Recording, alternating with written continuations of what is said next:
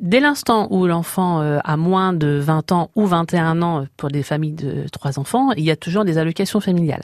Après, l'enfant peut toujours demander l'aide au logement en tant qu'étudiant, mais il faut savoir que si lui devient allocataire pour lui-même, la famille perdra ses droits aux allocations familiales en tant qu'enfant.